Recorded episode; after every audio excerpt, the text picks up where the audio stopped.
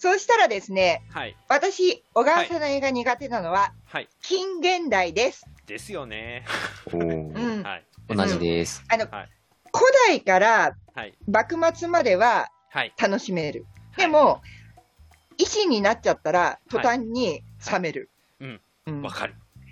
だから私ね、今、晴天をつけをはいよく頑張って見れてるなって思ってるもん。なるほど。うん。うん。うん。でも、うん。あのね今年はまだ面白い。面白い。はい。わかり今。年はまだね。はい。はい。うん。もうね、あの、お花が燃えてる話とか、はいはいはいはいあ。と、うん。あのーなんていうのかな。はい。滑覆のいいワンちゃん連れてる銅像の人のやつの時とか、ほうん、もうね、一心後はね、辛かった。う。うん。これね、うん理由もね、なんとなくわかるんです。これ、なんでかっていうと。うん。なんでかっていうと、その、明治維新っていうワードにある意味、問題、問題って言っちゃあれですけど、イメージの違いがあって、えーうん。例えば江戸城の無血開城とかっていうみたいに世界史上を見てもすごく例を見ない奇跡的な出来事ってやっぱり起きてるんですよね確かにうん幕末においては、うん。うん。まあまあ犠牲者確かに山ほどいたとはいえこれを革命っていう風に置き換えるんだったら、そこまでの犠牲は出てないっていうやっぱり評価する人もいるし、うん。でその後日本がそのなんていうかな大揉めに揉めたは揉めたものの、ね、100年も経たないうちにね、ね、うん、世界の第一等国になったっていうことを評価する人もたくさんいるっていう、うん。うん、なんだけれどもその一方で明治維新って革命でも何でもねえなっていうのがやっぱり見えてきてる人たちは見えてきてるっていう。そりゃそうだよね、はい、その理由はええだってすげ変わっただけじゃん。あそうそうそうそうそうそうそう。あの、えっとね学術的にもうちょっと説明をすると,、えっとなんで明治維新が起きたのかっていう話は、革命的なことを期待してたんじゃないんですよね、実はねあそうそうそうそうそうそう。な、もう利権争いじゃん。利権争いでもありえっ、とですねうん。あるべき姿に戻したに近いんですよ日本人の考えからはいはいまあ、そうですね。はいはいうん。でも復古って言っ、てますね。うん。本来はそこなのに、結局のところは利権をかっさらってるじゃん。そうそう。そう。そう、うん。本当に復古させてないもん。うん、あでね、これに、ここがもう一つややこしいところで、例えばうん。フランス革命とかだったら、うんうん目的はその政権を倒して生活を良くするとか、近代化を進めるとかっていうのと宗教がくっつけて、もうすごいモチベーションになってっていう風な革命の流れがあるんですけれども、うん日本の場合は、うん。その入れ替えるだけで、実はうん近代化とかっていう話は、実は後でくっついてきてるんですよ、メインうんでいくと。うんうんうん。わかるわかる。だから幕府の人間が重宝されるんですよね。まあ今回ね。今回今回それがすごく描かれてるのは、うん要するに、うん幕府は倒したっていうのは、うん。そう要は歪んでるわけでも何でもなくうんもともとそうだったんだっていうことに、うんみんながくら替えをしたっていうところに目的意識があって、うん。変えたね、じゃあこれで世の中良くなるねっていうふうにはうん多分誰も思ってなかった。うん。うん。だろうね。明治時代の人はきつかったと思うよ。はい、上から下まで。おそらく日清戦争終わるまで相当嫌われてたと思いますよ、明治政府って。うん。そうだろうね。はいいや、だから、あのー日露戦争のあたりになってくると、はいこう、なんていうの？国威発揚みたいな感じで、はいあのーみんなが洗脳されてくじゃない、はい洗脳っていう言い方も失礼だけはいど、はい。あの、こう、うまく誘導されてって、はいはい。で、あの、歯を食いしばって、あの、はい。お国のためにみんな、あの、石品でも頑張ろうみたいな、はいはい。変なムードになってくけど、はい。いやー、よく耐えたと思うよ。坂の上の雲とか見てても、はい。本当に明治の人って偉いなって思う。いや、本当にそれは思うし、えーとうん最近読んだ本で見てたのが明治2、3年に大久保と岩倉と三条の手紙が残ってるんですけど、うん本当に俺たち嫌われてるよねって2つ人でやり取りして、へえ。なんか、なんか今の時代でもありえないやりとり。なんか、あの、某与党のなんか闇のね、ボスたちみたいな感じ。いやだからあの晴天をつけの話でも出てましたけど、岩倉三条からすると、俺たちを引き立てた三あの薩摩長州がガタガタだっていうのがすげえ不満だったんでしょうね、きっとね。うん、うん、言ってたね。はい、うん。で岩倉はあのもっとちょっと過激なことを考えてたりしたっぽいんですけど、最終的にね、うん。海外行ってからちょっと考え改めるっていうことにはなっていきますが、といっても、え？みたいな風には多分思ってたと思いました、貴族組の方は。うん。だろうね。だから幕府俺たちやる気あるぞっていうね、あの、うんうん。あれですね。あの栄一と,、うん。えーっと若手のメンバーたちが、ええ。熱くやるっていうところが光るんでしょうね。で、それこそ、あのーまあ、岩倉が海外に行ったりだとか、はあと、まあ、あの、最後のね、あの、は復帰とか、はい。そういうのがなければ、はい。本当に、いや、やっぱり徳川藩がええわーとかって、うん奥下さんたち言い出してたかもしれないよ。可能性はすごくありますよ。うんうはいん。そうだってあの人たちは自分たちがちゃんと敬われて生活が安定してればいいんだもん、別に。そうそうそうそうそうそううん本当に本当にそうです。武士たちは、うんあの、あの、まあ、ちょっと怒らせると怖いけど、所詮武士だからさ、あの下船な者たちだからさって思ってるんだからうん、うんそうね。ああそこら辺のややこしいところですよね。そうですね。そう。う、だから、あの、晴天をつけでも岩倉が言ってたけど、はい。あの、薩長がガタガタで、はい。もうこんな当てが外れたわ、みたいな。はい。単に使えるやつらだと思って引き立ててやったのに使えないんだったらお前らいらねえよっていう話じゃん。うんそう。うん。そう、うん。ね、だってほら、うん。お金がない軍隊もないのに、うん。せあのねうん。日本を統一した政権ですとかって言って、ねうんえーうんみたいな話ですもんね。まあ、ある意味すごいですよね。えーまあ。いや、でもね、それって、あの、五代五朝にも通じるけどね。そうそう。ああ、まあ、そうそうそうそう。確かはいにやっぱ似てるとこありますよね。剣持とねう。ん。まあまあだからそういうところなんだっていう前提があると、むしろうん。明治10年から20年ぐらいまでの日本人の凄まじい働き具合です、あの政権の人たちの、うん。まあ、よく飲んでたりもしてるけど、そのそういう意味で確かにね。しょっちゅう飲ん。でたりはしてるし、まあうん良くないところもたくさんあるけど、でもよくぞ、うん。ここまでちゃんと仕事したなっていうところもやっぱり見えるから、あの時代はやっぱ面白いですよね、そういう意味でいくと、うん。面白さはあると思うっていう。ただね、なんかね、大河ドラマって思うと面白くない？まあまあ確かに。うんこれが、あの、半沢直樹みたいな感じではいはいはいはいやってくれたら多分面白いと思うの。はい。あの、密室の中での陰謀とかね、はいあの、策略とか、うんで、そそこでなんか、10倍返しだとか、やってたら面白いけど、大河ドラマだから面白くないの。なるほど、確かに。うんうん。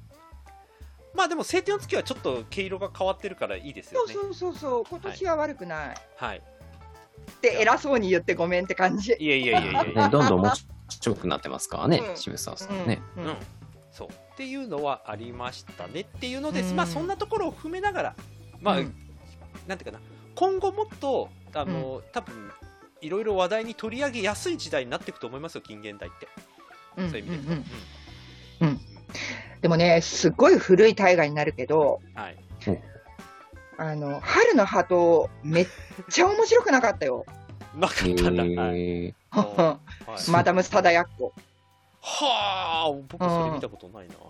えーとね、あれだよ。うんと、徳川家康、滝田栄さんの徳川家康の後に、はい。えーと、三がもゆがあって、はいその次だね。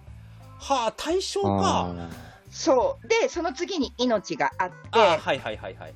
近現代三部作でもう3年間みんな飢えてたから、はい。その次の伊達政宗、独眼竜政宗が大ヒットしたの。あ飢えてたの。ーはいはいはい。はいうんああ、そうだ、これなんかちょっと、昔の画像とかで見たことあるわ、これ。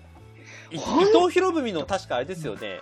相性だった人の話ですよね、多分。そう、日本初の女優。はいはい。うん、そうだそうだ。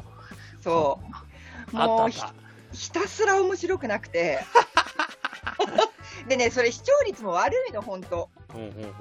うん。ああ、そりゃあね。本当だ。うんなんか今ちょっと、ウィキペディア見てますけど、本当低く。うんまあ当時から、当時から考えると低い。うん。はい。あそう。だから、徳川家康、よかった。なるほどで。はい。その翌年、はいまあ、三がもゆは、はいえっ、と、まあ、太平洋戦争はい。の話だけど、はい。まあ、そこは配役も良かったし、うんうん。うん。で、あのまあ、やっぱり戦争で、うん日本側とアメリカ側で、うん。同じ日本人の立場、同じ兄弟が、血を分けた兄弟が、はい。あの米軍のうん。人、お兄ちゃんが米軍の人、弟は日本兵っていうね、うんうん。うん。この対比でやっぱりね、切ないわけよ。はいはいはいでも、まあ、その翌年のはい。マダム貞奴に関しては、はい。無名だし、はい。でしかもあの政治とか戦争に一切絡まない、うん。ああなるほど。時代の波に関係がない、はい。うん、で、えー女性主役、はい。うん、でヨーロッパとかに行って演劇しましたって言われても、はい。だから何みたいなね。なるほど。うん。で、翌年の命、完全な、もうこれはオリジナル作品、はい。もう、あのー終戦から始まって、うんうん。昭和50年代まで。ね。ななんか朝ドラっぽいですね。そう、朝ドラ1年バージョン。うんうんうん。はい。橋田壽賀子がおしんって大ヒットを飛ばしたから、橋田壽賀子にオリジナルで書かせたの。うんうんうん。うん、で、これはもうね、あの橋田壽賀子がうまかった。なるほど。うん。あのーもう大河というよりも、うん。大型朝ドラを毎週見てるっていう感じでヒットはした。ただ、3年間のこの 飢饉で、ね、独眼竜政宗が、はい。もう救世主に見えたわけですよ。なるほど。はいはい。だから、その3年間がなかったら、はい。あの、まあ、我が仙台が誇る政宗君であろうとも、はい。あのー天下のね、県渡辺であろうとも、あそこまでの数字にはなってない。あなるほど、うん。はいはいはいはい、もうなんか小川さんむしろ感謝しなきゃいけないってことですね。その3年間。いや、あ。あのね結構辛かったよ。我慢、はい。忍耐。はい。で、1年だったらまだ頑張れるんだけど、はい。3年続くってやっぱりさ、まあ確かに北京も1年だったらさ、はい。コロナも一緒じゃん、去年は、まあ、来年になればと思ってたけど、え、まだ続くの？みたいな。確かに。いやーまあね、うん。朝ドラも一時なんかね離れた後ね取り戻すのに結構時間かかったりしてましたもんね。やっぱ習慣だって言ってましたから、当時のプロデューサーのインタビュうんうんーを見ると、うんうん。あの頃はちょっと低迷してたよね、なるほど。あの朝ドラも。はいはいはいはい。で、えっ、と、まあ、大胆に8時15分にずらし、はいあ15分から8時にずらしたっていうのは、はいあの大きいと思なるほどう。うん。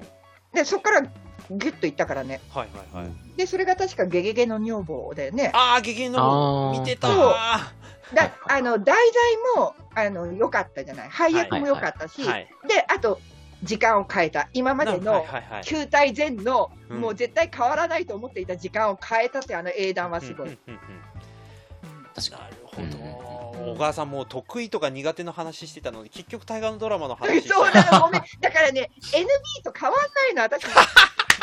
NB は最終的に、はいね、NB に行くじゃん、南北朝に帰ってくじゃん。はいで、私は最終的に大河に帰るじゃん。はい。に。もう、クイフィーで、あ、あ、みたいな。そう、最初はね、これなんだっけ、フィーって。そう。ただただ2人致命的に違うのは斉藤さん言ってること基本的に同じ。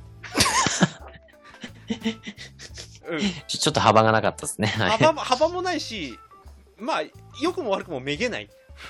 確かに、本当に雑草魂だよね。はい、本当に。うんはい大箱みたい。うん、びっくりしちゃうまあ確かにね、なんだかんだでそうかもしれないですね。そりゃそうですよ、だからもう前も言いましたけど、ね、うん南北朝の魅力はって言って、血みどろですって言って、人選ぶでしょ、それ。確かに。まあまあ、確かに。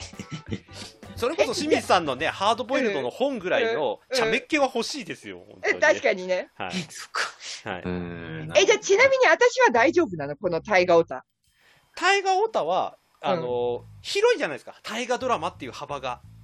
まあ60年間の積み重ねがあるからね。はい。あと、親、役所、役所、えっ、と、役者でも語れるし、うんうんうん。歴史でも語れるし語れるし、ドラマとしての脚本でも語れる編成も、そうそう、うんうん脚本でも変わるから、結局だから幅があるんですよ。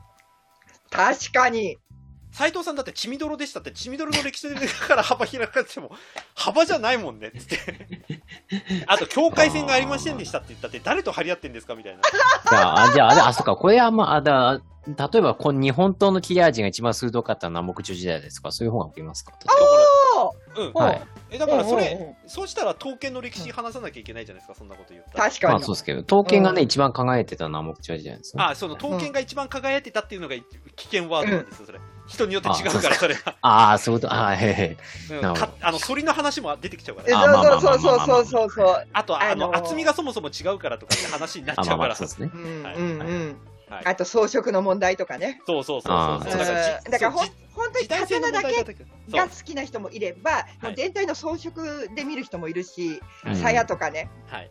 はいはいはい。そう。だから日本刀が一番輝いてた時代って言っちゃうと、え、うん。何言ってんの？この時代でしょ？こういうのでしょ？っていうふうになって、ただ、あれですよ、火薬をぶん投げるだけになっちゃうから、それ。あと、日本刀も、どこから日本刀なんですかっそう、ていうね。それもすごい大事。はいはいはい。そうですよ。なだって古代は反りなんかなかったんだから、そまも。そうそうそうですねん西洋の剣と一緒だったし、うん。あの平清盛、ね、松剣が持ってた剣だって日本刀じゃないからさ。はい、あそうです、そうです。あ、うはい。んそう。で、ほら、私みたいな東北人東北人から言わせれば、わらび手刀とかの方が強いもんねって思うし、なるほどね。ああ。うん、なんだまあ、なんだ。でも、キあ、そっか、切れ味が一番すごかったのは間違いないって、あの、学学んだというか、はい。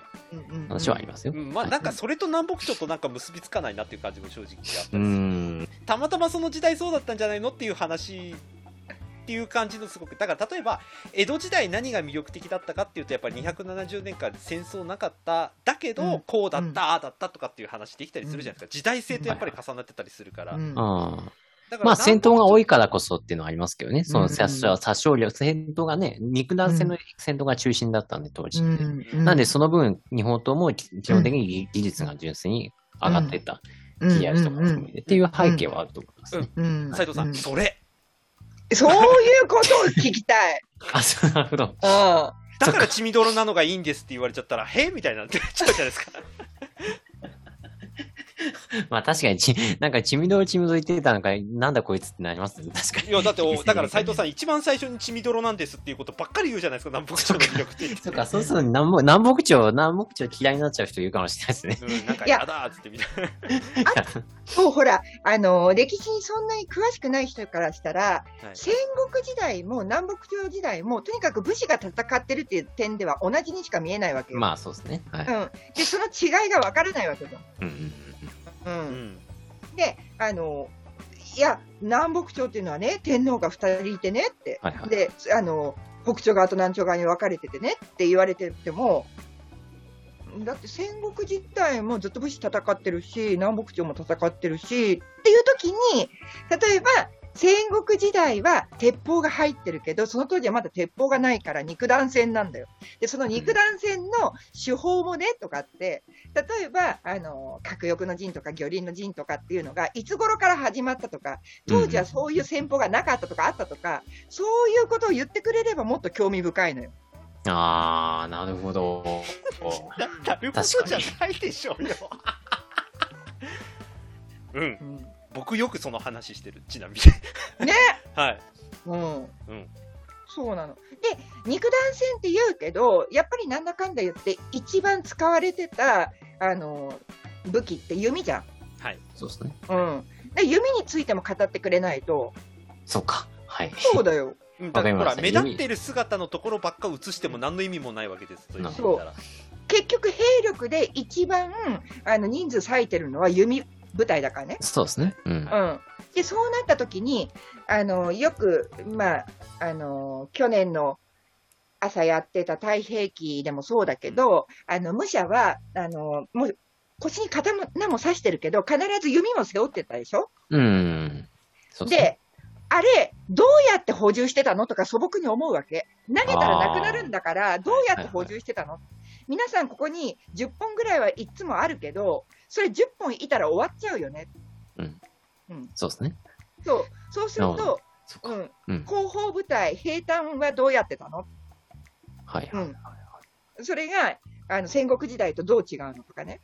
うーん、なるほど。うんはいはい。そうですね。気になりますね。うん。気になるでしょ、うんで、例えば石田三成とかは、あの武功は上げないけれども、そういう平坦とかね、資金繰りとかっていうところに手腕を発揮していたでしょ、に。うんうん。で、南北朝でそういう人物がいたんですか？じゃあ、河野諸直が執事だからそういうことやってたんですか？とか、うん、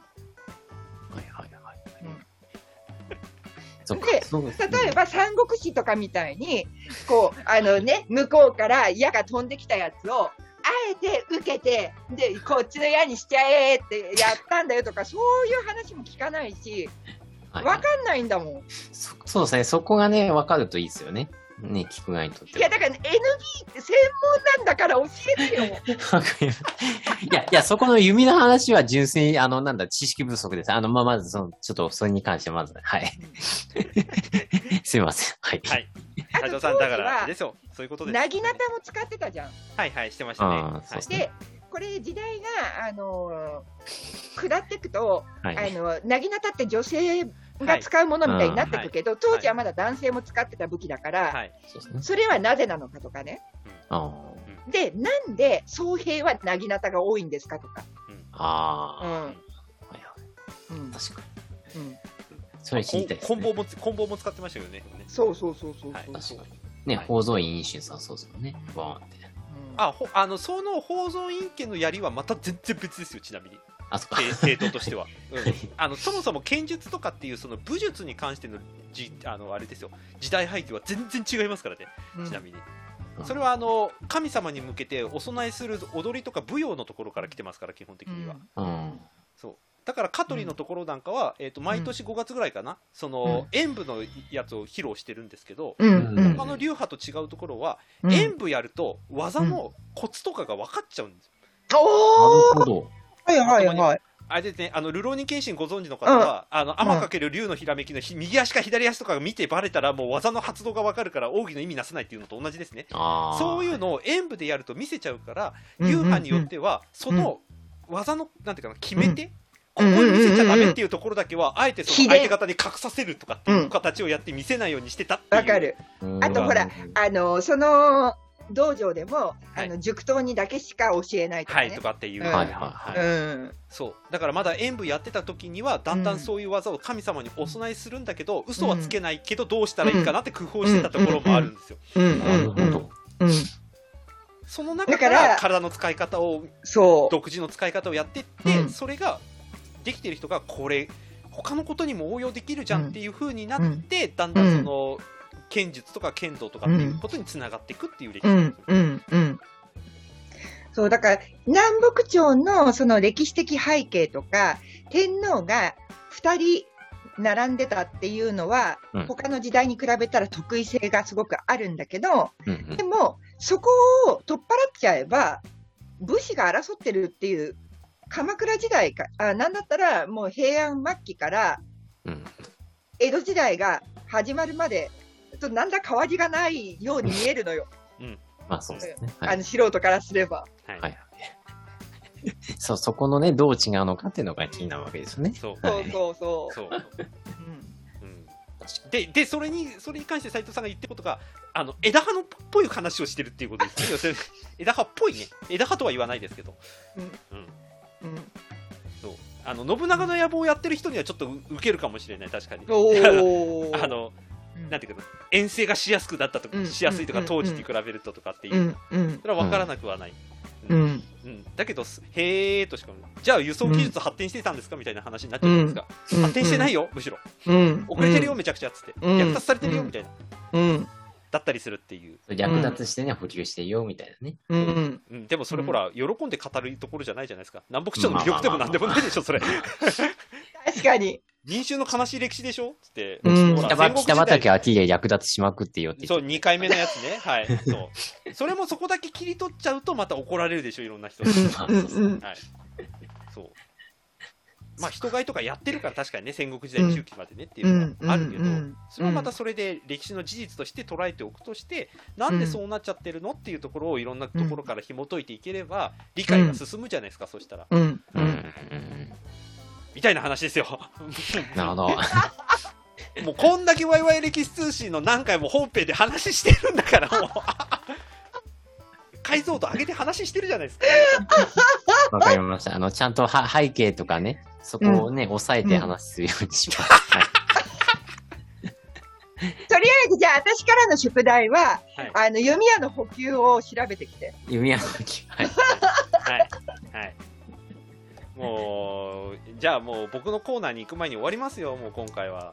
時間足んないよね。確かに時間すまんなんかやたらなくもうね、この話聞いてる人全く分かんないと思うんですけども、斉藤さんね、うんもうカメラの位置がずれすぎててね、もうね、目顔が映ってない、顔が映ってあ、ないいや、すみません。ちょっと、はい。はい。というわけで、僕のコーナー行かなかったけど、これはまた後日やりましょうということで、やろうね。はい。うんというわけで、番外編のコーナーでした。皆さんありがとうございました。ありがとうございます。